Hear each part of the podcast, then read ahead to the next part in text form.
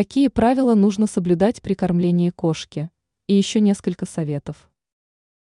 Когда котенок попадает в новый дом, его тут же окружают заботой и повышенным вниманием. Каждый член семьи пытается его напоить и накормить, но важно понимать, что для вашего питомца это очень вредно. Котенку нужен правильный режим питания. Домашние животные достаточно быстро привыкают к тому, что пища у них есть всегда, и добывать ее не надо. Но бесконтрольное кормление может спровоцировать ожирение у питомца, и тогда придется приступать к лечению. Кормить кошку нужно малыми порциями, но по несколько раз в день. Кошки в естественной среде охотятся на маленьких зверей.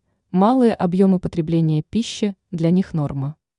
И важно помнить, что миф о том, что кошки любят сладкое, всего лишь миф.